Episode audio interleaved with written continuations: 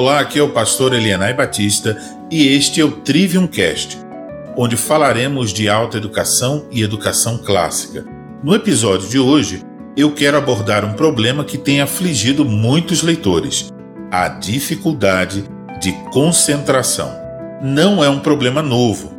Por exemplo, Arnold Bennett, escrevendo em 1910, fala dessa dificuldade para as pessoas de sua época. Porém, Agora o problema parece ser maior. Neurocientistas e outros estudiosos têm indicado nossa crescente dificuldade quanto à concentração. Talvez você também tenha notado isso. Essa dificuldade de concentração é algo que atrapalha nossos objetivos quanto à alta educação.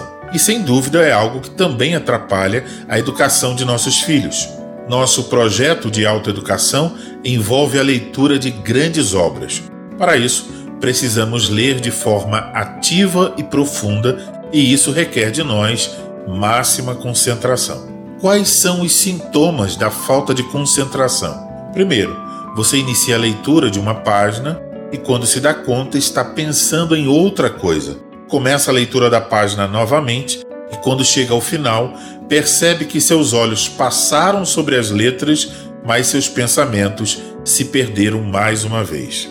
Outro exemplo: isso acontece também quando você está lendo a Bíblia, orando ou ouvindo a pregação. Estes e outros sintomas podem ser indicativos de que você está com dificuldades de concentração. Qual a origem dessa dificuldade? Por que nossa capacidade de concentração está diminuindo? Outras razões podem ser apontadas, mas uma das principais razões está ligada à tecnologia. Muita coisa pode ser dita a esse respeito, de como o nosso mau uso da tecnologia prejudica a leitura profunda.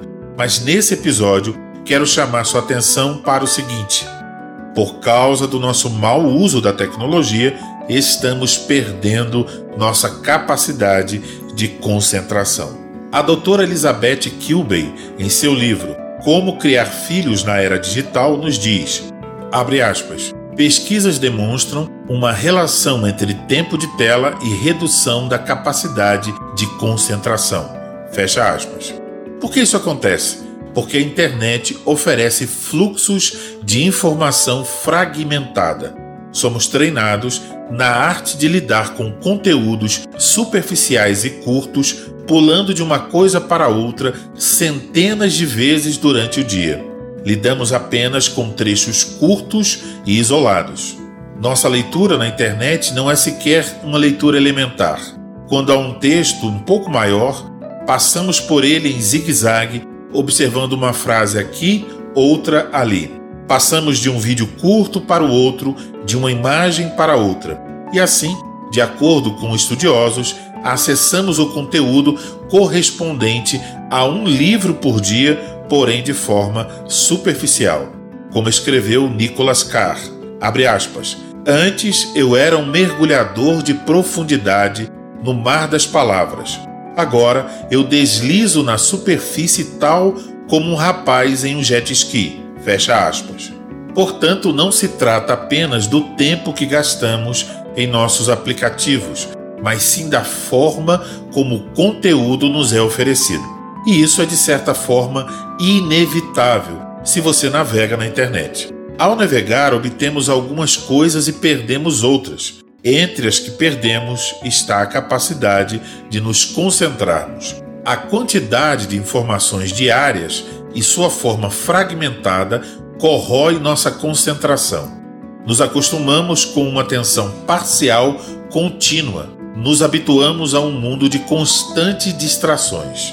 A doutora Elizabeth Kilby nos diz que pesquisadores entrevistaram 2 mil participantes e estudaram a atividade cerebral de outros 112. Pediram aos participantes para fazer testes como reagir a imagens, encontrar diferenças e responder a perguntas sobre números e letras.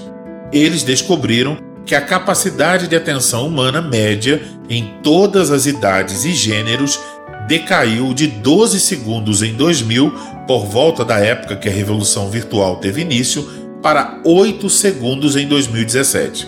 Isso quer dizer que atualmente temos uma capacidade de atenção mais curta do que a de um peixinho dourado, que tem a capacidade de 9 segundos.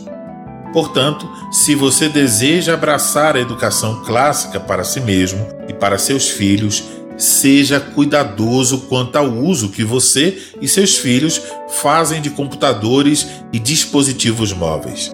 Uma sugestão: instale um aplicativo para monitorar seu tempo diário na internet, a fim de que você possa avaliar seus hábitos de navegação. No próximo episódio, tentarei oferecer algumas sugestões de como desenvolver a concentração. Encerramos assim mais um episódio do Trivium Cast. Obrigado pela sua atenção e até o próximo episódio.